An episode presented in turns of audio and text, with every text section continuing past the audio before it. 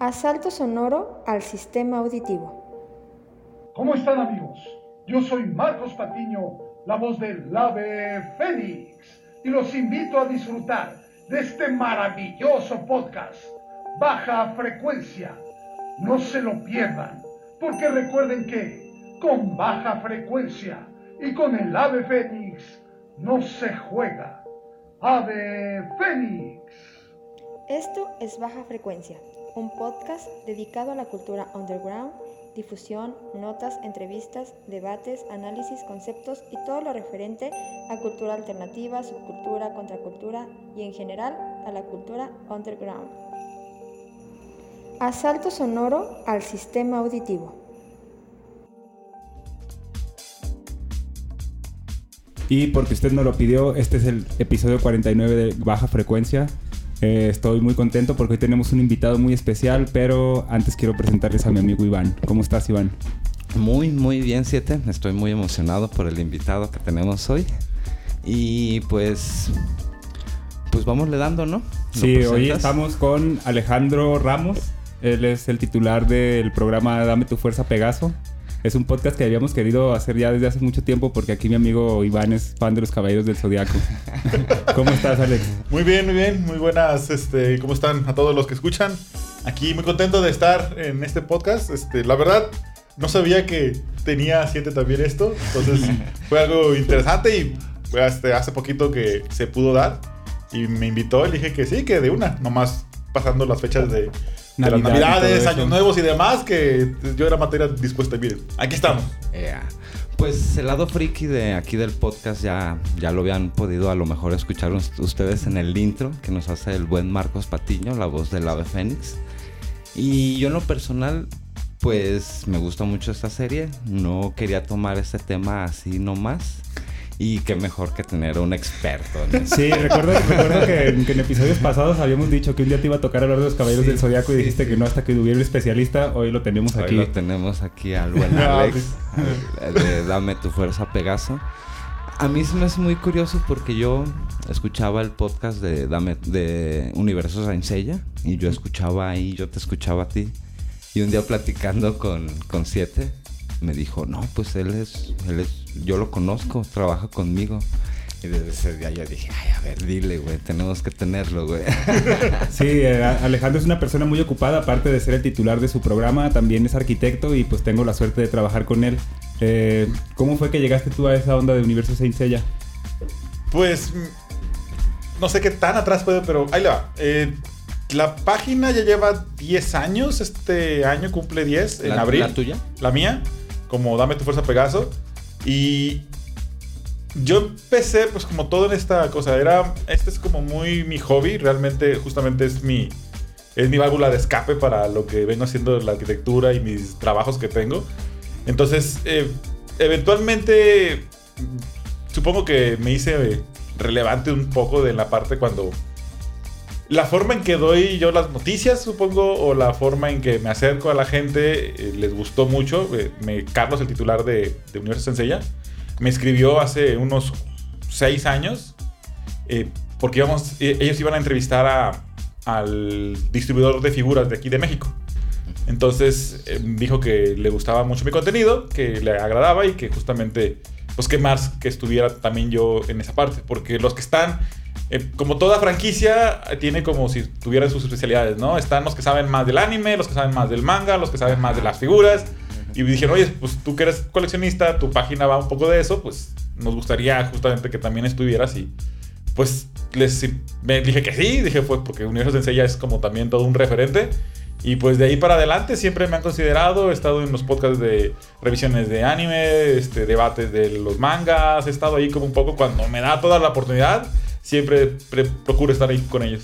Ese podcast de Universo Saint Seiya son este como que eh, reúnen a los mejores de cada país, se podría decir. Más Son o menos. Varios de sí, somos España, de varios. México, Perú. de- ajá. de Argentina y de de Chile también ya están ahí integrándose. Son, son como.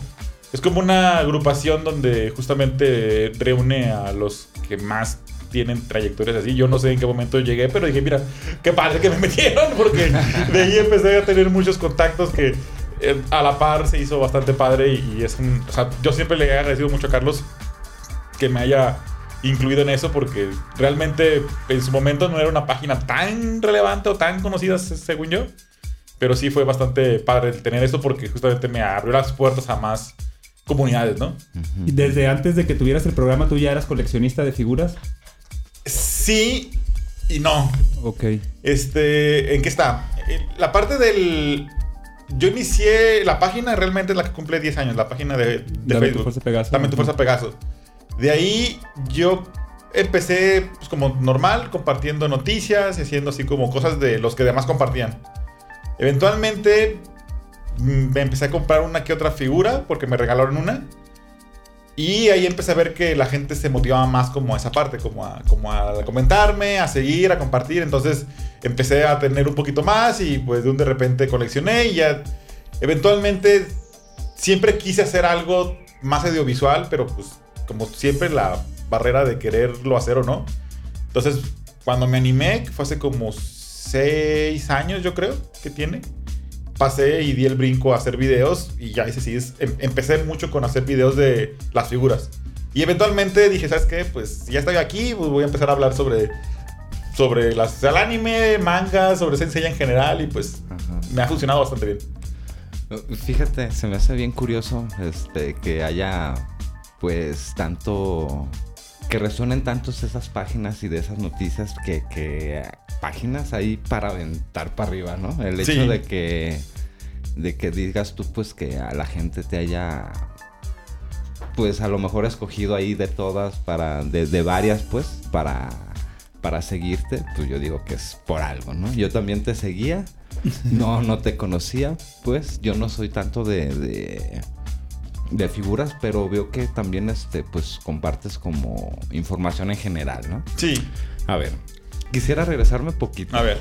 Quisiera regresarme poquito y, y que hablemos también así como el, el anime, así como este fenómeno, ¿no?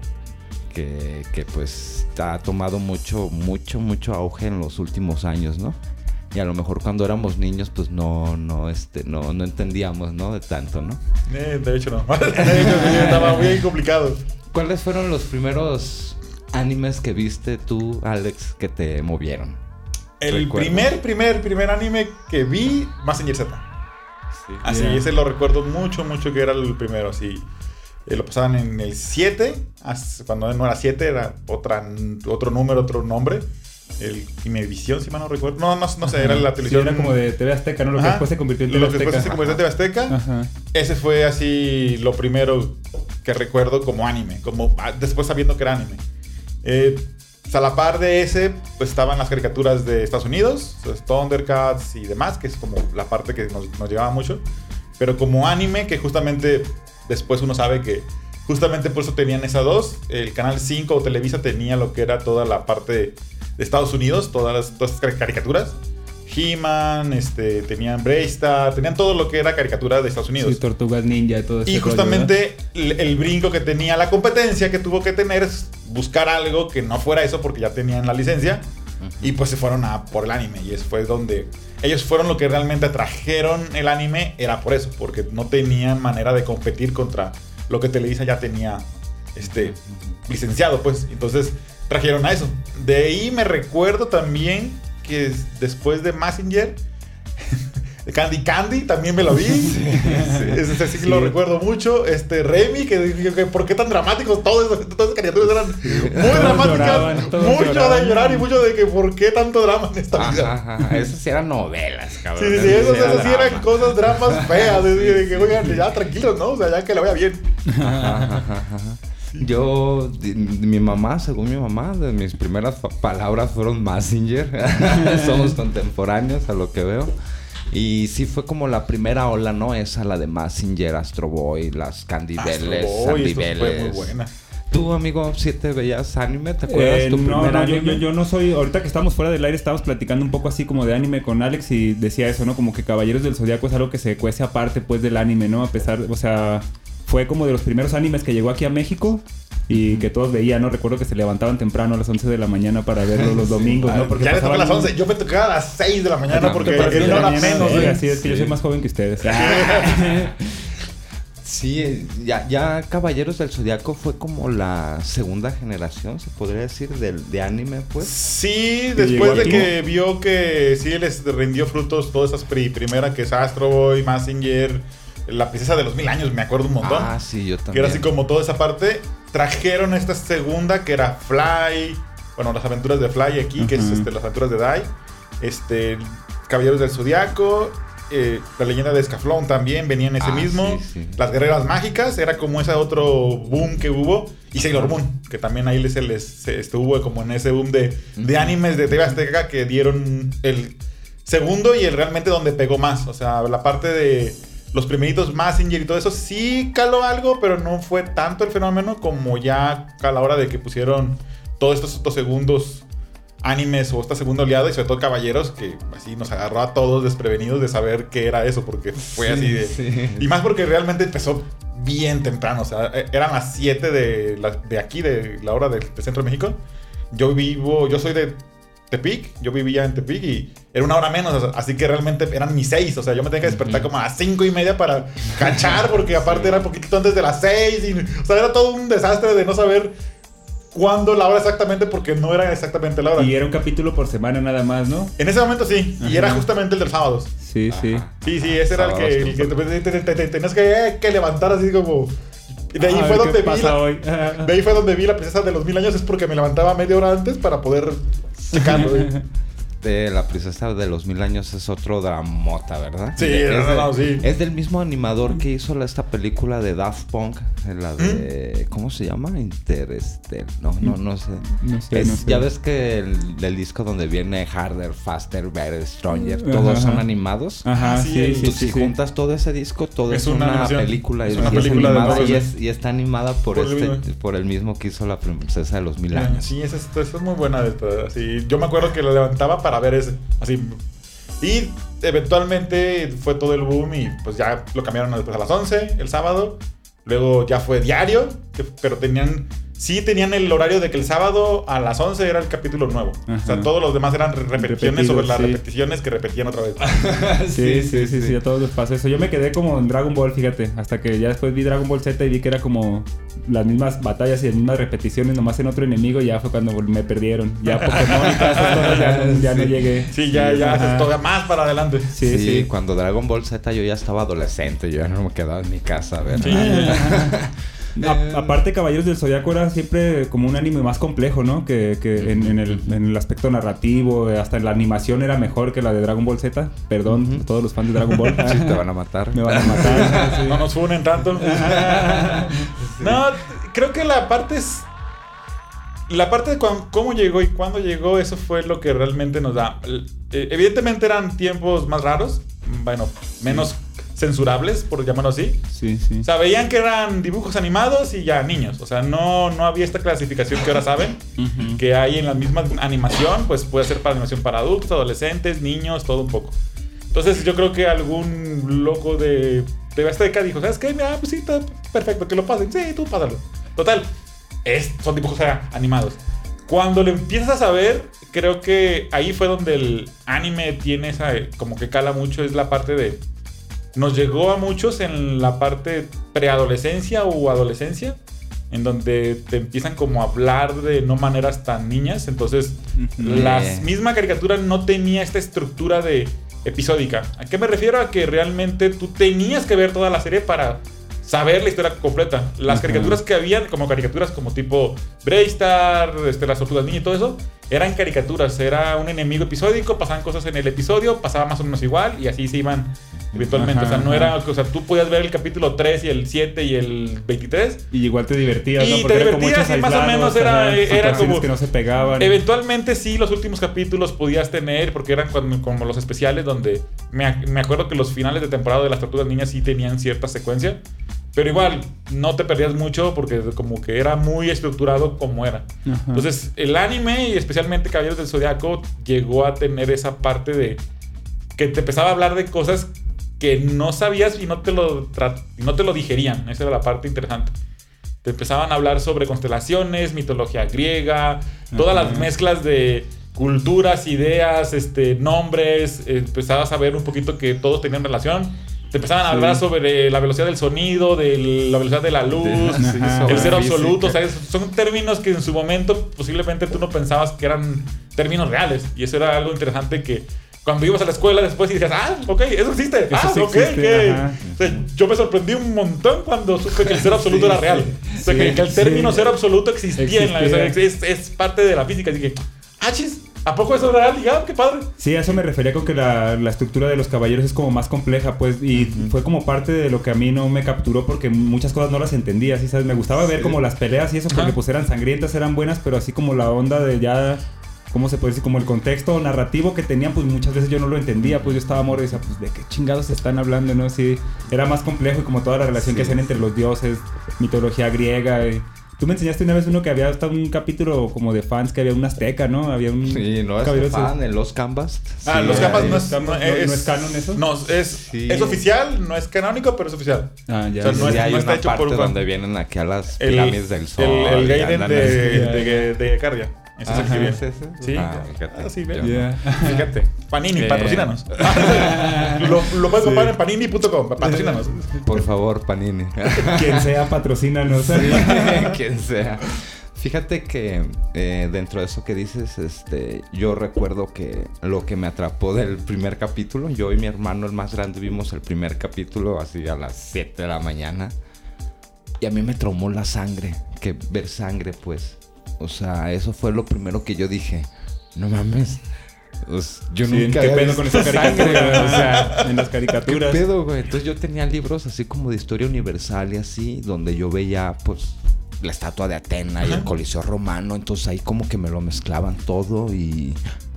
Ahorita, ya de grande, ya entiendo, pues, que desde ese momento ellos trataban temas como más profundos, ¿no? Sí. O sea, no o sea, era... no era una caricatura para niños, pues. no era, no era algo Ajá. tan así, tan a De hecho, ligera, pues. creo que eventualmente cuando nuestros papás nos pusieron atención a lo que veíamos, fue así, ¿y por qué viendo eso? Dije, ¿qué? Sí, ajá, sí, sí, Porque sí. literalmente el primer capítulo se le corta una oreja a un señor, así como que dice, Ajá. ¡Ah, su, ok! Sí, sí. Esto empezó fuerte. Sí, sí, sí, sí. Esto empieza... Sí, pero hard. La parte interesante es que, eh, digo, no sé, y capaz que lo hablo como fan, pero la parte más interesante que tiene es que los diálogos tal cual también eran muy profundos. Era... Sí. Ujú, sí. Era, o sea, le estabas hablando a un, te digo, a un niño adolescente que sobre el compromiso, sobre la amistad, sobre los valores de, que, de la verdad, de, de no rendirte, de siempre pelear, de tener siempre un objetivo mayor que tú, o sea, como esta parte de Ajá, más motivadora que realmente es- resonaba mucho y pues también tiene la característica que hasta ahorita nadie me ha podido refutar, el mejor host que ha hecho un anime Ah, por sí. el maestro Seiji Sí, Yokoyama. sí. Esa música te llegaba tres veces más. O sea, yo decía, entonces, Ajá. no es lo mismo ver la, la, escena triste, sí, cuando te ponen Sad Brothers y te quedas. Sí, sí, fíjate. Se me hizo bien curioso a mí porque es el autor de la, de la música de la serie fue, es un sobreviviente de la bomba de, Hiroshima. de Hiroshima y Nagasaki. Y él, este, dicen que en la prepa conoció una morra que cantaba y fue su musa. O sea, él hacía sus temas como que inspirados en la voz de ella y son los temas vocales que ahorita todos nos tocan. Y con la mano en el corazón, te digo que es parte del éxito de Saint Seiya es la música. Ah, no, O sea, sí, eso es sin algo la que- música no hubiera sido algo... Miren, tan así que es que hubo hace un poquito un segundo concierto de 14 mil personas llenando Sí, la sí. Arena Ciudad de México de pura música. O sea, digo, pura música. Sí, De es una, y, y ¿eh? el, el autor está considerado un genio porque pues hacía una, hacía una mezcla de ópera rock con un sinfónico que quedaba así muy orgánico, muy Con unos coros que te. Neta, o sea, Mueres la, de la escuchas ahorita esa música y, y está bien chingona, pues, y te cagas, güey, porque Sí. el autor es, o sea, sí trae unos sentimientos ahí bien cabrones. Sí, de hecho, que te siempre- los expresa, pues. Siempre se, serie. comentó, bueno, siempre se comentaba de que Sensei era. Los tres pilares era justamente eso: la, la animación de. Bueno, eh, la animación o el estilo de Araki, Ajá, de Araki Pro. La voz de Toru Furuya, que es ella. Y la música de Seiji Yoko- Yokoyama. O sea, eran esas tres fue lo que hizo que calara y que fuera la famoso que fue. Aunque a nosotros, por ejemplo, nos llegó de refilón. O sea, ya cuando nosotros nos llegó aquí en los 90 inicios, ya iban, ya iba de salida en, en Japón. Realmente cuando lo exportaron, ya como se hacía antes, pues. Antes no había esta facilidad de que al mismo día, al mismo tiempo, era simplemente, eventualmente lo sacaban afuera y si pegaba bueno, si no pegaba, pues también. Y pues nos tocó de, el triple rebote porque el primero que lo sacó fue Francia. De Francia se fue a lo que es este España. y de España se fue a Italia Italia se fue para Estados Unidos que no lo quisieron y nos lo trajeron para acá. Y qué bueno que no quisieron porque Estados Unidos lo que tenía mucho era que sus traducciones las agringaban mucho, por eso los cambios de nombre en otras series donde sí quisieron, por ejemplo, Sailor Moon, que todos los nombres que conocemos no son, todo lo que es Capitán Tsubasa, que tampoco es que es, que es supercampeones, Sí, supercampeón. y como no lo quisieron tal cual en su momento, al inicio, no había una traducción de- del inglés. Entonces tenían que hacer la traducción literalmente desde el Japón Ajá. o francés. O de los europeos. Traérselos para acá y justamente de ahí fue donde tomamos la canción de Los Guardianes de Que la odio. La odio. Eh, viene de justamente, que esa viene de una versión italiana de esa canción. Entonces es como, nos tocó toda una mezcla extraña y los diálogos y los nombres, por eso se, se- se conservaron. Porque aquí no teníamos la costumbre de cambiar nombres. Sí. Dicen que, eh, que allá en Italia o de aquellos lados a, a- a Atena le pusieron Isabel por quedar bien con la reina Isabel. y, y el hecho de que nos haya llegado, como dices tú, más íntegro aquí. Sí, fue toda que, una. que nos no, no, ayudó, ¿no? Porque Fue si toda no, una cosa que. Ella se llamara Peter. Sí, bueno, sí, sí, sí. sí. O sea, hay Sí. cosas muy raras, sí. O sea, igual, este, ¿qué era? De, pues Capitán Subasa, que es Oliver Atom, no sé, como que. ¿Qué? ¿Es de- ¿En qué momento? Sí, sí, Sí, sí. sí. Hubo un tiempo en que aquí en México les empezamos a tropicalizar de más las traducciones, ¿no? Ah, Con, ese fue. este, Ya una como, como generación después, ¿no? Como Senki y cosas así que, que Pues oías- le hacen los doblajes más graciosos, ¿no? Con chistes latinos o cosas oí- así. oí- oí- ¿O oías a Pokémon? los Pokémon. a como personajes no tan no tan importantes que se llamaban Jorge, cosas así que decías, ay, ay, ay, eso ya es tropicalización tal Sí, cual, ¿no? sí. Eh, el hecho que no respeten, pues sí, sí, hasta Sí. eso de los nombres. Que la parte, creo que es que justamente lo que te decía, era otro, otro mundo que nos tocó ahí. Y creo que era justamente la parte de quererlo integrar. O sea, es como que. ¿Quién se llama ella? O sea, en esta vida, ¿quién se llama ella? Nadie. ¿no? nadie, nadie. Pero es lo mismo. Era muy inicial, no tenían idea de lo que estaban y pues inclusive se ven las traducciones, como usted puede ver y si uno escucha realmente y objetivamente el doblaje sí tiene sus errores bien garrafales y, Sí. y dices, "Al- ok, o sea, ¿qué? Sí, sí, O sea, sí. Yo soy Sea Dragón, o sea, ok, sea, Sea Dragón, raro. Pero garrafales así, garrafales así, que, que inventaban nombres y cosas así. Sí, ¿no? ese estilo.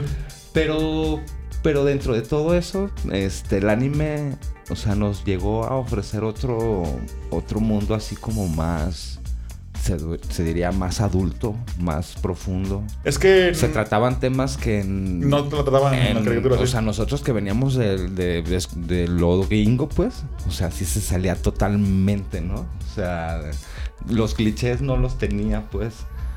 El hecho de que la, que la animación sea más, pues, menos costosa, pues, podía tra- traer temas que, pues, que en otros lados, pues, a lo mejor los costos de producción serían muchos. Y más que nada la cultura. Ajá. Era podían- bien diferente, o sea, era como, como quería, o sea, el te acostumbrarte a ver que alguien entrara a tu casa y que se quitaban los zapatos, para mí ese era de que, ¿y ¿por qué lo hacen? No sé en qué. O sea, a mí me regañan si ando descalzo en mi casa. O sea, me daban un chanclazo si yo esto pasaba.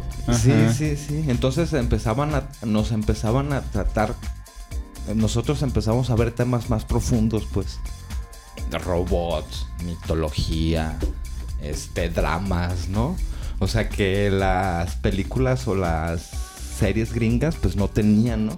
Sí, no, Yeah. no, para niños y adolescentes no, no era ese el tema que eventualmente alguien se dio cuenta que eso estaba algo para adultos, pero bueno, ya fue muy a después. Ajá, Sí, ajá, ya que ajá. estaban adultos esos niños. Exactamente, ya cuando ya, ya, ya, señora, ya, ya, ya, siéntese, ya. Y eran a lo mejor cosas o temas que de niño pues no los masticabas tanto, pues lo veías pues y a lo mejor este como que después que lo entendías, como que hacía como que más entrañable la, la serie, ¿no? De Sí, decir, hacía mucho eco la, la parte de... ti- ti- Tiene muchos temas que te dan, justamente, esa, que te dan alguna lección, pero no es tan obvia. Ajá, O sea, eh, eh, eran lecciones No no, era como- evidentes. no era no era como- el He-Man que te salía al final de... Y ahora, niños, recuerden que... No, la lección del día de hoy era de... Sí, o sí, también sí. Draystar era igual, cuando se terminaba te decían y te hablaban a cámara y te decían a ti, así como, ah, niños, y ahora no sé eh, qué. el niño de cobre de, de los de los halcones galácticos. También, exactamente. Sí, sí, sí. Era como toda esa parte que era muy para niños. Y lo ves y dices, pues sí, tiene estructura para ser para niños. Sí. Y lo que es el anime no tiene esa estructura. O sea, no están acostumbrados a eso. Yeah. Sí, sí, sí, es este... Y luego también este el hecho de que, pues en aquel tiempo las series estaban hechas para años, carnal. O sea, no era como, no teníamos esta ins- instantaneidad, ¿no? De decir, yo consumo una serie de 13 capítulos la primera temporada y lo que sigue, y lo que viene, y lo que viene, y lo que viene acá, no, mames, carnal. te- te- Te quería, te tenías que esperar a huevo y a huevo te esperabas. Es que compraban los derechos las televisoras, ¿no? Y nomás como cierto paquete de capítulos, ¿no? Entonces llegaban como al tope y te los volvían a repetir en el capítulo más dramático. Otra vez volvían a empezar desde el principio acá, hijos de puta, otra Yo, yo vez. siento ¿eh? más como que, bueno, las licencias este, americanas costaban mucho. Y en ese tiempo las televisoras mexicanas empezaron a buscar una opción más barata. Pues como para darle más este, mm, variedad, ¿no? Allá el, con- allá el contenido, ¿no? Entre ellas empezaron a comprar series japonesas que ya tenían años, pues, que se habían estrenado en... De hecho. Pe- Pero también eso era lo que decía Alex eh, al principio, ¿no? Que era más bien como por hacer la contraparte, ¿no? De que Televisa tenía todo lo gabacho, tortugas, ninjas y eso, y pues... eh, Y luego, dijo, irónicamente, "Ah, ahora vamos a comprar Televisa esto". vio que el anime le pegó a TV Azteca. Ajá, y, ya, pues, compró otro Ball. tipo, ajá, Ajá, compró las sí. otras licencias. E irónicamente, cuando pasó ese cambio, Televisa se cerró su trato con Disney. Yeah, Y ahí fue cuando ya dejaron todo por la paz con, los, con lo que es el anime. Con el anime. Tal cual, así fue en Sí. ese punto. Fue de. Hubo toda una campaña y que eran satánicos y todo lo que Ah, salió ajá, siempre. Y era, sí, pues, sí, era esa parte, fue eso. justamente el cambio que hizo que TV Azteca amarró el contrato. Me imagino que ellos pensaron, ¿qué es la mejor idea que puedo tener? Ah, sí, hacerme con Disney. Y ya tuvieron todo lo, todo lo de Disney, todo Disney Plus, Disney, perdón, Disney, ¿qué era? Amigos Disney o no sé qué era. Ajá, ajá. Y justamente se- Disney, ¿no? todos nos fuimos a Televisa, al canal 5, porque ahí es donde pasaban.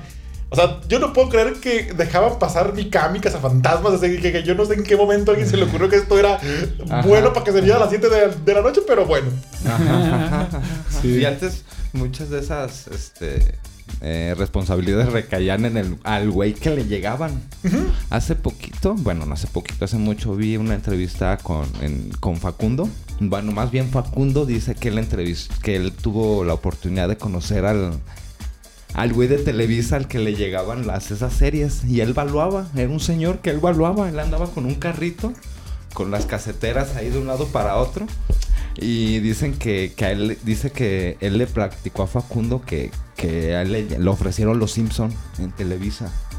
Y que él lo vio y que dijo no mames esta madre está bien agabachada aquí nadie lo va a entender nadie le va a gustar esta madre no va a pegar y pues que obvio se fueron a la televisora de enfrente, que era TV Azteca, y, se, y lo compraron a muchísimo menos precio. Y por mucho tiempo esa serie man- mantuvo Tuvo esa televisora. Sí, sí, sí. Neta, y este vato dice que se daba de topes porque no la agarró él, pues. Y mucho tiempo, los Simpson y los Caballeros del Zodiaco, chingo y madre si no mantuvieron esa televisora. Sí, y Era lo de que hecho, le daba rating. por güey. eso le, le tengo mucha. eh, ay, cuando se pelearon con, con Caballero del Zodiaco, yo, yo me peleé con Azteca. En ¿Sí? mi interior, sí, porque era como que. Ay, No, no, puedes morder la mano que te dio de comer. Sí, sí, era tu muleta. Sí, no, o sea, sí, sí. lo- así que fuera tan, tan, tan de repente que a Adriana Castro la sacaron así sin decirle nada. Fue como muy, como muy intempestivo y muy de que ahora resulta que nunca hemos pasado a violencia, no sé qué, como que gente, ah, bien. No, o sea, como personalmente sentí una afrenta personal de que no pueden hacer eso. O sea, es como, Sí, sí. o sea, sí. no le pueden dar la espalda a los que Uno los- como fan sintió un golpe bajo ahí. Sí, sí, y justamente fue lo que enterró ahí al, al- tal cual a Caballeros, que eventualmente volvió a salir a los 13 años después de que se canceló. Bueno, después de que se terminó. Con la saga de Hades.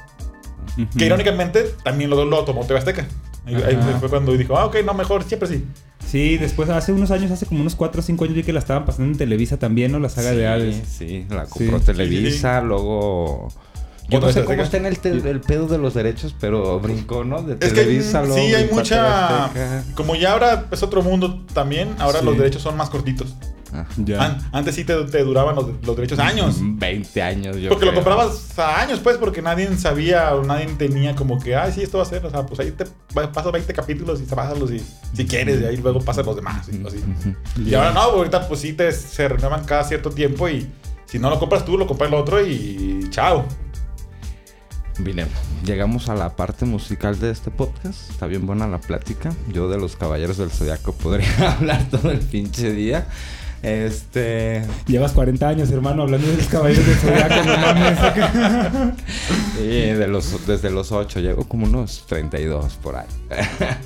Eh, quiero poner una rolilla. Esta rola, no sé si la has escuchado, está a cargo de Animetal USA. Eh, en Japón hicieron, se dieron cuenta Sony que, que la música también vendía. Entonces hicieron un proyecto que se llama Animetal y juntaron a varios artistas, músicos de allá. Hicieron como que una encuesta de la selección de canciones que los fans querían. Hicieron ese proyecto, se llama Animetal, y hicieron pues varias intros de las series más emblemáticas. Y después Sony, como vio que sí vendía, hicieron Animetal USA con artistas este, de renombre de Estados Unidos. Ajá. Hicieron este, varias canciones y entre ellas está el Pegasus Fantasy. Uf. Y es una rola que está como muy, pues muy metalera, muy este, como del metal así como, como speed metal de antes. Ajá. Y está en inglés. Y yo digo que pues es una rola que casi nunca, pues como que pasó muy sin, plen- sin pena ni gloria. Y yo la quiero presentar en este espacio. Esto es Pegasus Fantasy de Animetal USA. Y baja, esto es baja frecuencia y ahorita regresamos, ¿va? Va. Esto es baja frecuencia.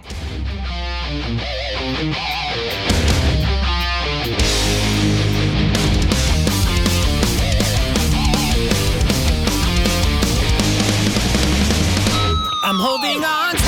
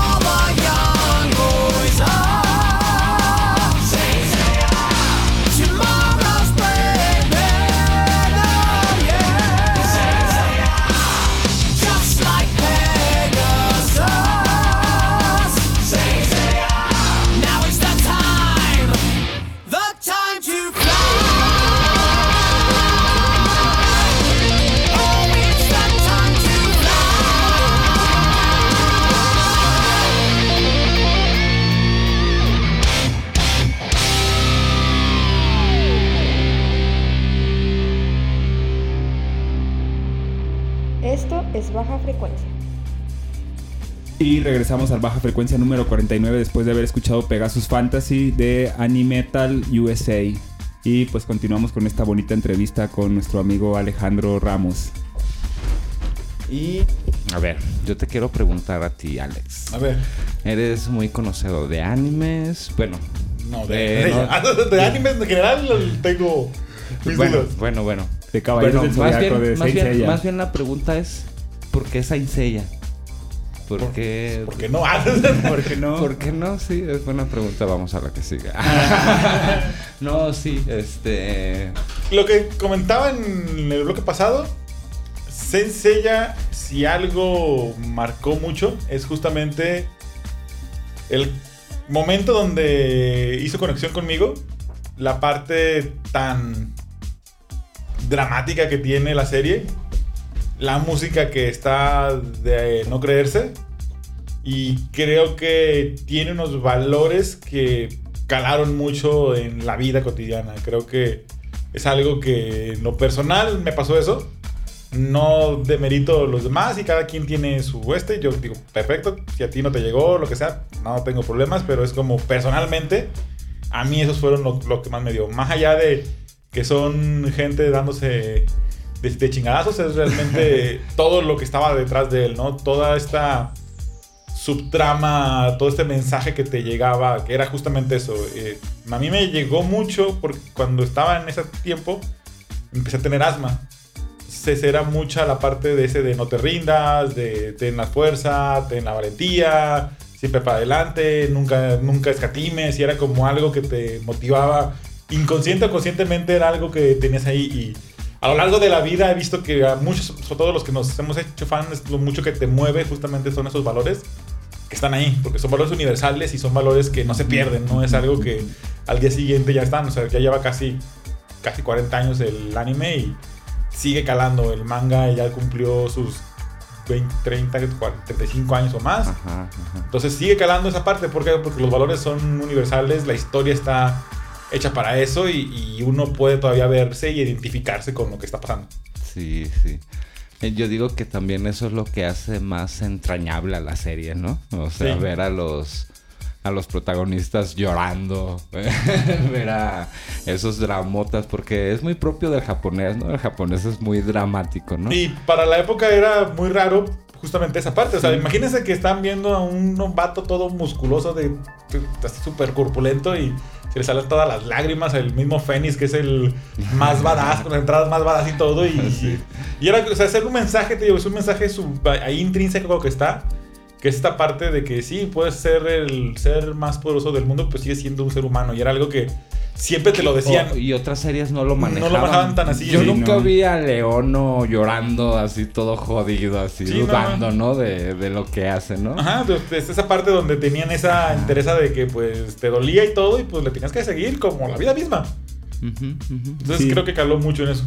Yo a eso me refería cuando les decía que a Caballeros del Zodiaco Saint Seiya se- es como salsa aparte, se cuece aparte del anime, ¿no? Porque sí es como muy generacional. Fácil tengo como 20, 30 amigos que están ahí pues, de fans de la serie, ¿no? Sí, sí, sí. Sí, es mucho de ese estilo. Y a comparación de otros animes como Dragon Ball, eh, que no digo que, nos, que sea mala ni nada, ¿no? Pero sí te manejaban otra, otra temática más profunda, ¿no?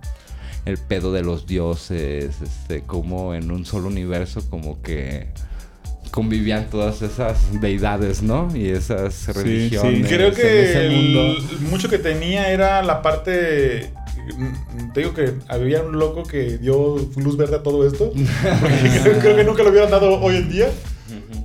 Porque era, inclusive era muy, no era transgresor de que no se burlaban, sino que era muy de...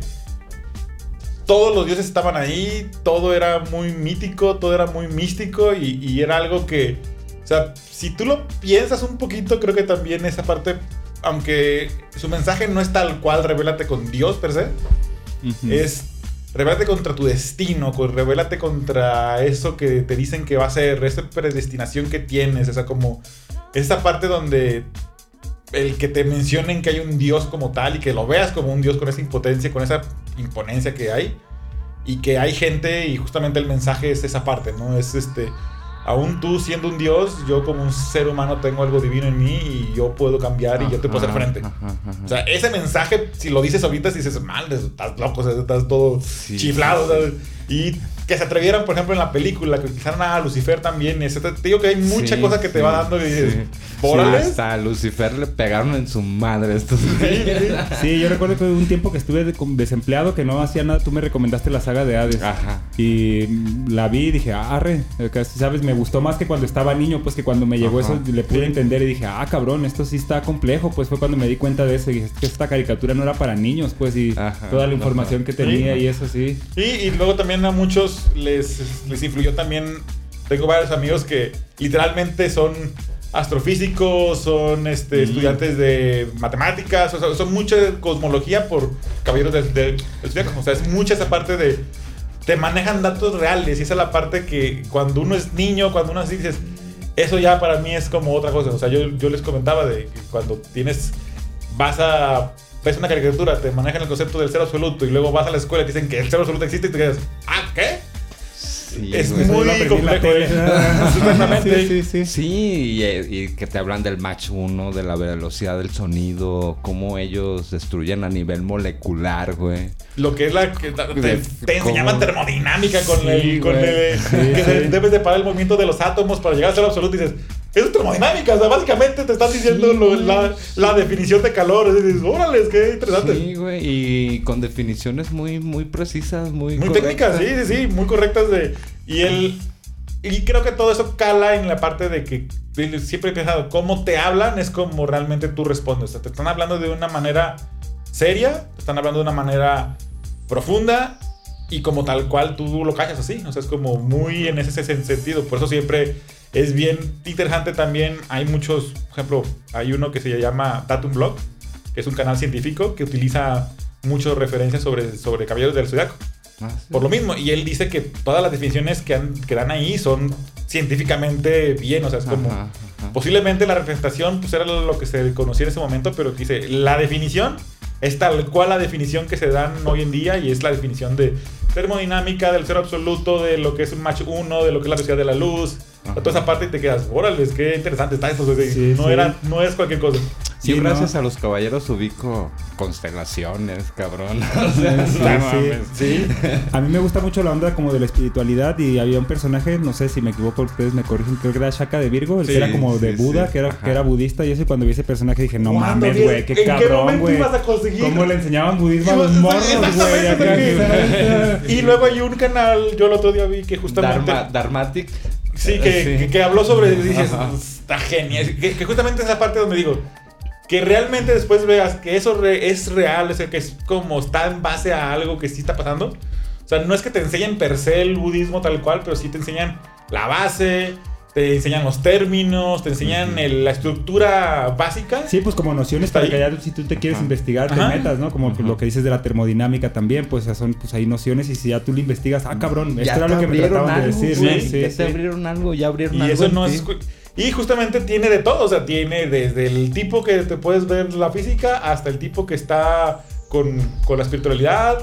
Es muy variante, pues es muy rico la mitología que tienen y le van añadiendo cada vez más y justamente es esta parte donde te va enganchando por ese sentido, ¿no? Es como, este, te pones muy en ese sentido de, aparte de, de Shaka que era muy budista, las reencarnaciones, todo lo que te explica el, el poema que hace Shaka final. Cuando, cuando sí, el que quedas- no mames, Exactamente, sí, dices, sí. dices, no hay manera que no te llegue, o sea, es como... Sí, porque te habla en otro nivel, o sea, te habla en un nivel más profundo y dices, no, pues sí, ¿verdad? Sí, sí, o sea, las, lo de las flores, es el, el universo se va a acabar y todo, y, y justamente la frasecita esta de que la muerte no es este, el fin, es solamente otra transformación. Ujú. En Es más de alguna pérdida que he tenido con amigos o similares, me ha funcionado mucho esa parte de decir, Ujú. pues sí, o sea, la muerte no es el fin, siempre es una transformación. ¿Sabes? Eh, dentro de esa profundidad a mí lo que... Bueno, yo ahorita escuchándote hablar, digo, pues es que cada quien agarra la... Pues como la interpretación que, que se le da, ¿no? A mí lo que me gustó de eso fue pues de que esos valores como de la amistad, ¿no?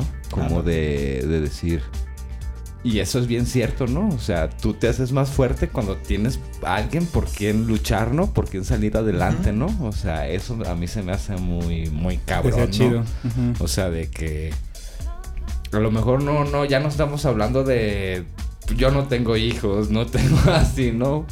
Pero pues sí, ¿no? En, en momentos así como que difíciles, en el pensar en que pues hay gente que, que quiere en ti, ¿no? Que te apoya, pues.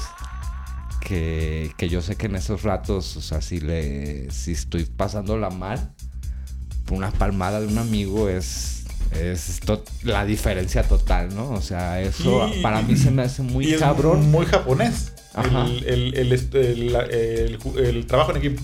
Ajá. Ya. Ese siempre pensé eventualmente que justamente dije, es que sí, o sea, es que esto te lo inculcan desde todo, o sea, eh, justamente la parte esta es, todos como individuos son muy buenos, todos como individuos tienen su, tienen su gran momento de brillar y demás, pero es el conjunto lo que lo vas a hacer, sea, realmente Sí. ya cuando lo ves es que realmente, si bien Seiya como Seiya tal cual es el protagonista, entre muchas comillas, el que tenga cinco protagonistas, te hace que justamente el protagonismo no lo sientas tanto y por eso a veces es como no es el protagonista más querido, pero porque Ajá. Seiya Sí, sí. no se trata de Seiya tal cual. Esa es la Ajá. parte donde es más profundo, es más decir, Seiya es los caballeros son los cinco protagonistas, son todo este equipo, es el equipo que se está atreviendo a enfrentarse a los dioses porque todos están jalando para donde mismo. Realmente ese es el mensaje último que te están dando. Sí. Y a mí se me hace curioso porque revisando la vida del autor de Masami Kurumada, ese güey era un pandillero. O sea, ese vato andaba en la escuela con su grupito de compas dándose en la madre y así. Y lo ves que cuando que en eso dices, sí, o sea, es una pandilla, güey. O sea, o sea, pero. Lo- sí, güey. O sea, lo que él, él, este, quiere como que reflejar así es como la esa camaradería, ¿no? O sea, porque en una pandilla eso es lo que abunda, ¿no? O Sí, sea, tú sí, estás sí. codo con codo con, con tu compañero y eso define si, si vas a Sobrevivir sobrevivir o no. libramos. No, Sí, te van a- básicamente. Ajá. Sí. Entonces, eso que dices tú, esos, este, como que el protagonista es ella, pero es el menos popular de la, de la serie.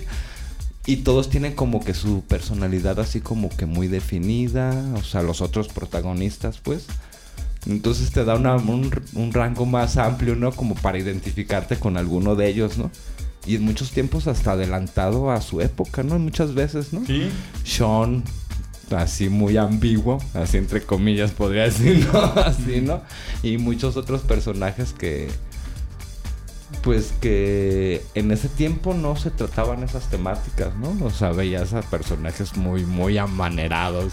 O Sí, sea, eh, muy- pero creo que él usaba justamente la excusa de el elemento griego. Ajá. Esa es su excusa que hizo para... inter- Creo que justamente la parte esa donde es muy adelantado y que como después interpretaciones posteriores lo entendieron totalmente mal. Eh, creo que lo que más fue esta última que hay una serie de CGI Ajá. que cambiaron de sexo a Sean, la hicieron ya mujer-mujer.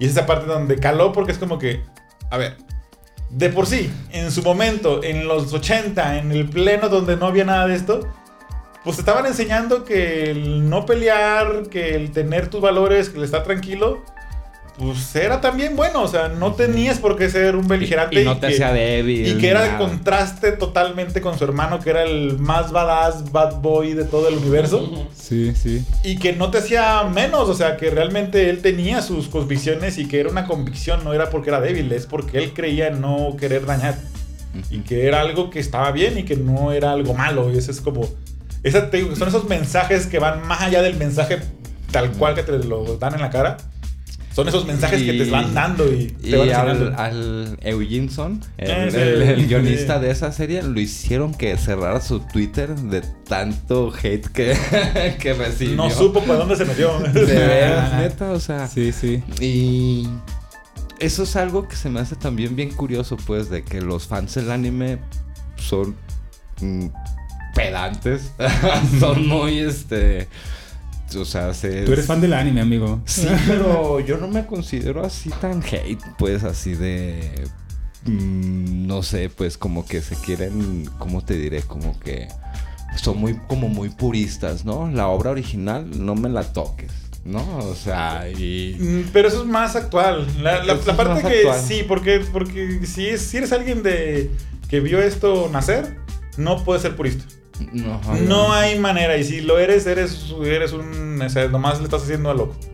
¿Por qué? Porque no puedes ser purista porque eventualmente tu primer contacto fue el anime. Ya para empezar por ahí significa que ya, no hay manera que eso sea purista porque cambiaron diseños, cambiaron algo de trama, cambiaron, o sea, es como que, a ver, Ajá. no. Sí, sí, Entonces sí. ya cuando se empezó a hacer como esta modita de que, ay, sí, de que lo canónico y que lo dices, eh, pues sí, pero es más tu época porque lo puedes hacer. Ah, sí, sí, Sí, sí, porque sí. realmente dices, oye, el anime de purista no tiene nada, se, se inventaron a medio, a media constelaciones y andan diciéndome que, que muy purista. Me pasó con esto de la, de la película que hicieron la, con actores reales, que nadie se enteró que salió. Yo salí del cine y a mí me gustó. Entonces cuando empecé a ver todos los, comments- com- los mensajes y así, yo dije, ah, cabrón, fui, fui el único que le gustó. ¿Tú fuiste a ver esa película, Sí. Alex? ¿Te gustó? Sí, bueno, Sí, yo sí. le di un 7. Un siete. Yo también le di un 7. La parte es que es. Hoy en día, y es algo que en su, en su momento lo comenté, es que el problema de hoy en día es que todo es blanco y negro. O es una obra maestra o es la peor cosa del universo.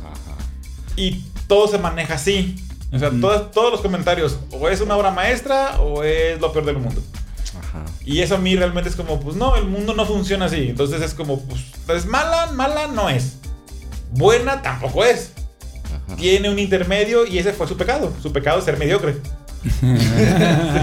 Sí, o sea, sí, su, un su-. Sí su pasó, pecado, pero no sí, llegó, su pecado es ser un mediocre. Es que el término medio en el mundo actual es malo.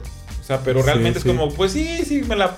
Me llegó en ciertos puntos, tuvo una... Me gustó la reinterpretación de lo que era Seiya, de, de- de cómo Seiya está actualmente y evidentemente pensar que iban a poner a 100 hijos de un solo... Dije, pues no, gente, no. Sí, sí, no, además que está cabrón, no tienes que tener como criterio también como fan de que vas a ver una película de dos horas, pues no te pueden resumir como toda la historia, ¿no? que has vivido en tantos ajá, años en dos horas, pues sí. Yo creo que el. Y, pero así, la, para mí, el mayor, mayor cosa que tiene la película es que, pues, las armaduras no es la armadura. Entonces, para mí es todo su pecado. Pero si se hubieran de- quedado con la B1 que salió ahí, que es justamente la de entrenamiento que utilizan, ahí lo hubieran dejado. Ahí, y, y muy al final hubieran dejado eh, todo el presupuesto para hacer una armadura bien épica. Pero la de Pegaso, ¿no? Porque a mí la de la del Fénix a Es- mí sí me gustó. es que el yo en ese diseño- pedazo del cine yo sí dije. El "Ah, diseño tal cual es ver". muy chocante con lo que piensas que es una armadura. O sea, como una armadura de caballeros del Zodiaco. O sea, posiblemente es lo que decían, es que es una armadura medieval. Y dije, sí, pero pues, caballeros del Zodiaco hace mucho tiempo que no es. un- Es es que una- con es- el- Le faltó ese misticismo. Ajá. Es la parte donde yo siempre lo comparé lo siguiente. Es la- el paso que dio la de Iron Man, la, la Mark 1, con el Mark 2. O el, bueno, el 4 en la película. Ujú. Es decir, sí, la- el Mark 0 o el Mark 1, pues sí, es un armatoste bien tosco y pues, pues, lo ves y dices, pues es real. O sea, lo ves y dices, pues sí, eso se puede hacer. Y el otro, pues sí dices, es un fantasía. Ya, evidentemente nunca en la vida vas a hacer eso. Ajá, Entonces, sí, tú como, como gente que va a consumir ciencia ficción, hay un punto en donde dice, sí, ¿qué es lo real? Las, los aviones, las, este, pues la gente, que es una playa real, o sea, como las locaciones son, son reales, dale. La armadura per se, la mística tal cual, lo hicieron muy bien con los caballeros dorados, los diseños de caballeros dorados. Para mí eso debió haber sido la caballera, o sea, es como que no hay manera que cases en un universo que la armadura de bronce, todas súper toscas, evolucione eventualmente a algo como la do- dorada, que es súper fina y súper anime. Dices, se hubieran ido más por ahí y creo que la recepción hubiera sido un poquito mejor. O sea, Sí, porque la historia sí. no es mala tal, tal cual. O sea, la, la cuenta si es una reinterpretación decente. Creo que Y con más sentido que la original, ¿no? Porque la original tenía muchísimos errores, ¿no? De... Creo que lo que tiene es que es muy en su época. Es como tienes que, Ajá. tienes que tener ese pacto de ficción que siempre debes de, de- de tener. Y siempre le digo, es que tú no puedes medir la ciencia ficción sin eso. Sí. Porque si no es como decir, yo me acuerdo mucho algo muy así, eh, en otro ámbito, pero muy similar. que Es decir, yo me acuerdo mucho cuando fui a ver Avengers, este, la primera. Había un señor cuando salió este, la nave donde está Nick Furia. Y un señor dijo, ah, eso no es real. Lo escuché en el cine y dije, pues sí, claro que no, no manches, Están viendo dioses nórdicos. O sea, evidentemente no va a ser real. O sea, pues no. O sea, ese pacto de ficción que no puedes romper con la Sí. película. Porque es decir, Ajá. pues sí, evidentemente no va a ser real. O sea, eso- Ponte a ver las noticias, güey, si es- quieres ver algo real. Exactamente, ¿verdad? es No mames, como que ficción. tiene, tiene, Sí. tiene su Ajá. parte, ¿no? Así de, pues sí, no es real, estás viendo un vato que se pone verde. O sea, Sí, o sea, es un vato que se pone verde y mata todo. Y que pues no va a ser muy real, ¿eh? O sea, vamos empezando por esa parte. Y creo que esos son los, los elementos que le faltó a la esta. O sea, como la interpretación se me hace decente. Yo le hubiera cambiado ciertos puntos. Hubiera hecho que también Iki hubiera sido, sí, realmente parte del santuario, pero di- decirlo proactivamente. Me hubiera gustado esa parte de ok, te puedo pasar las armaduras y lo que sea, pero sí dame una historia entonces un poquito más para que saber que para dónde va. O sea, si hubiera sido muy al final, porque no lo dice, o sea, yo lo interpreté así, pero no lo dice, o sea, muy al final Iki hubiera dicho, vengo de parte del santuario para robarte la armadura porque por eso te estoy traicionando. Es como esa parte que él hubiera sido Sí. por el santuario, hubiera sido totalmente bien diferente la interacción y hubieras entendido, ah, ok, sí, por eso está haciéndose pasar, por eso trabajó con esta chica y por eso está traicionándola porque realmente él viene por alguien más que es la armadura dorada. Nunca la mencionan tal cual, siempre se piensa, como que son elementos que creo que le hicieron falta que le hubieran hecho que hubiera sido más tratado. Y, y son varias, o sea, dos, tres palabritas, unos Sí, diálogos claro, que sí, te sí. hubieran dado otro contexto, pues. Sí, o sea, toda yo al final, película. cuando estaba ya ahí, este, todo desnudo en la azotea, que hubiera Todo dicho, sensual. hubiera dicho alguna referencia al santuario. Ajá. Hubiera dicho, ah, ok, ya, ya voy por ti, o voy al santuario, o lo que sea. Se hubiera sentido como que, ah, ok, ya, o sea, tiene sentido la parte que me Oye, quieren contar. pero a mí se me hace curioso de que yo escuché mensajes o comentarios de gente que, que no tenía nada, no sabía nada de caballeros y sin embargo vio la película y les gustó y se quedaron ganas de más. Mm, Entonces me hace pensar a lo mejor el, el que exige a lo mejor de más es uno, pues, ¿no? O quiere ese purismo, ¿no? A lo mejor te nos exige o quiere... Es que te digo que la, más, pues. película no es mala per se, pero ahorita en el, mom- en el mundo que vivimos, si no, si no le das algo a, ese, a esa base de fan que tienes, no Ese le hace fue el promoción. problema, Sí, ese fue el sí, sí, Eso es todo. O sea, problema. realmente es la parte donde está bien. No le. Sí, tienes que llegar al público masivo. Pero dale algo al fan. Al fan fan, al que te lleva consumiendo 40 años. Exacto. Y ese fan fan te va a llevar a todos los, los demás. O sea, ese fan fan que Güey. te diga. es Sí, una ve. obra maestra, güey. Ahora Güey, sí ve. Sí vale la sí. pena. Sí, inviértele. Sí, vamos. Así Ese está fue- chida. Ese fue el principal problema, ¿no? Que fue dirigida, hecha para agradar al público americano de Estados Unidos. Ujú. No mames, en donde más recaudó fue en México, güey. O sea, Sí, estás da- mal, güey. dale El- Es esta. Que siempre- ya tienen varios años queriendo intentar entrar al mercado de Estados Unidos por los mensos que son. Porque realmente Sí, no ya no deberían de. qué, Sí, no pues que están por qué, intentando, ajá. Ya deberían de ¿Qué? haberse vistas. Hay muchas pistas en donde dicen, de- dude, ya Estados Unidos, si entra, entra por refilón, pero no, mejor, pues, dale algo a todos los demás. O sea, es como que si alguien se hubiera percatado que esto no iba a dar un hit en Estados Unidos, que era obvio, porque no hay manera que se, que se vuelvan a dar las cosas para que sea. O sea, Caballeros del Zodíaco salió en su momento, en un momento histórico, en un momento muy preciso, que es bien complicado que se repita. O sea, es bien complicado que, inclusive, pues bien, vemos que el mismo Dragon Ball Super eh, sufrió de eso, o sea, sufrió que Ajá. ya no ves sangre, o sea, ahora es vómito, man, man, ahora es, pues no Sí, sé qué sí, sea, o sea, es sí. blanco. Sí, es como sí. esa parte donde tú ya ves que eso te influye porque pues, son los tiempos de ahora. O sea, no puedes regresar antes. O sea, como que. Sí, el querer ser políticamente correcto. Eso es ya, sangre, o sea, sí, eh, ya sangre Mr. Popo pues, ya no estuvo. Y dije, o sea, no manches, o sea, pobre. Yo no sabía eso. Sí, Mr. Popo. sí. A Mr. Popo te ya mando lo, un saludo a Mr. ya lo, Popo. ya lo, ya lo ignoramos por toda la vida y Sí, la por- eternidad. por- ah, no mames. Por que que es políticamente incorrecto Sí, por razones muy raras. Le pasó Ajá. lo que a Apu. Es que es está negrito. con Apu, yo creo, ahorita llorando. Sí, Sí. entonces creo que esa parte donde no puedes esperar que pegue por y porque si le cambias la esencia también, esa es la parte donde no te va a funcionar. Ya no puede ser como antes. ¿no? Sí, exactamente. también, Y Caballeros de Zodíaco sí, más allá de los golpes y todo, pues es muy dramático, es muy melodramático, es muy llegador. Tuvo dos, tres escenas muy buenas. O sea, yo creo que lo mejor de la película es la escena, todo lo que es donde está Marín. Sí. Porque la identificas. Porque una es pelirroja, otra es un caballero y le ve la armadura que está toda rediseñada, pero no está tan mal como tú lo dices. Esta sí es una armadura. ajá, La identificas, identificas que es una armadura, identificas que es caballero del zodiaco, identificas la armadura anterior. Y es una hija de la chingada también ahí en Como era. Sí. Sí, como, como A mí lo es. mejor de la película para mí fue Marin Sí. y yo creo que subió mucho la escena final de la pelea entre También. Fénix y, y, y. Ujú. Subió mucho, mucho. O sea, yo de tres que fuimos al cine, a dos nos gustó y a uno no. sí, Sí, Este, lo normal. Pues ah, se fue mucho, muy rápido esta hora. Eh, yo, yo no mames de este tema. Pregúntale al 7. Yo le meto Caballero del Zodiaco hasta donde Todo. no hay. Pero mm, aquí te quiero ah, este, extender esta invitación. A ver si un día podemos hacer otra cosa. Sí, claro. O, o vuelves a venir y. Vuelvo a venir, eh, Y volvemos a tratar ponemos otro de acuerdo. Sí, Sin problema sí, alguno. Va, va, me, me Hay encantaría. mucho, yo, oye, yo lo tengo. uy. Y aparte, es el- este año es el 50 años de, de Kurumada como mangaka. eh, se va bien en anuncios, se acaba el Next Dimension. Hay mucho que, hay mucho que hablar. Mucho Hay, que hablar, hay un sí. chingo de cosas. Hay sí. mucho A mí, que hablar, a mí me no gustaría invitarlos a todos a que se metan al Facebook y al YouTube y que busquen Dame tu Fuerza Pegaso, que Sí, este año cumple sí, 10 sí. años. También. ¿Te imaginabas algún día, carnal, que una serie que te generó así tanta pasión y te dejó tantos mensajes te iba a llevar a, a esto? ¿Te iba ¿Te a ha dejar llevado? dinero? Ajá, te, ha, te ha dejado dinero, te ha llevado a los conciertos, eh, eres prensa especializada hoy de los caballeros del Zodíaco. ¿Te Mira. imaginaste algún, algún día que esta pasión por ese anime te iba a llevar a esto? En la vida me hubiera imaginado ni la mitad de lo que estoy viviendo.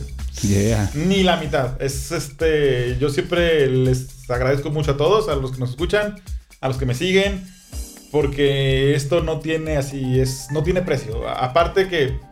Eventualmente en algún punto que yo creo que va a ser en mi celebración. Contaré la historia un poquito más detrás de todo esto. Porque. Literalmente ha salvado mi vida durante más de una vez. Entonces, Caballero de Zodíaco tiene algo conmigo muy especial y, y todo esto que he estado viviendo, conocerlos, conocer fans así que no sabes que estaban ahí, es bien Yeah. bonito. Es muy, muy agradable conocer a gente que tiene tu, tu pasión y que puedes hablar con ellos sobre cosas así y que se te pase una hora sin sentirlo. A huevo, a huevo, a Yo, huevo. yo acá me acabo de dibujar a, a tatuar a Sella en el brazo. Sí, un tatuaje muy bonito que hizo nuestra amiga Paulina Cristal Barbosa. Sí, También busquen su, muchas su gracias. sitio en Sí, saluden, internet. Ajá, sí. a Paulina. Este. Y pues mm, quería a- con una conclusión, hacer una conclusión general. Quisiéramos para ya para terminar, a ver este tú siete o, o Yo, unas pequeñas palabras finales, aprovechando el micrófono. Muchas gracias primero por la invitación. Sí, sí. Muchas gracias, a por la amabilidad. venido, por tu Gracias. tiempo, hermano. Pero sobre todo, para todos los que nos escuchen y para aquellos que les puedan estar ahí. Yo tengo algo que es muy personal, justamente en estos últimos años hemos sufrido mucho todos, hemos hecho sacrificios todos, y si algo nos ha enseñado justamente esta serie es a no rendirse, a no claudicar y sobre todo hacerlo por aquellos que no están. Tengo varios amigos que por desgracia no están aquí. Les me hubiera encantado que nos hubieran escuchado y visto todo lo que hemos vivido después de su fallecimiento. Y justamente es un motor que te puede ayudar. El, el anime, todo esto es una pasión bien loca, yo lo sé.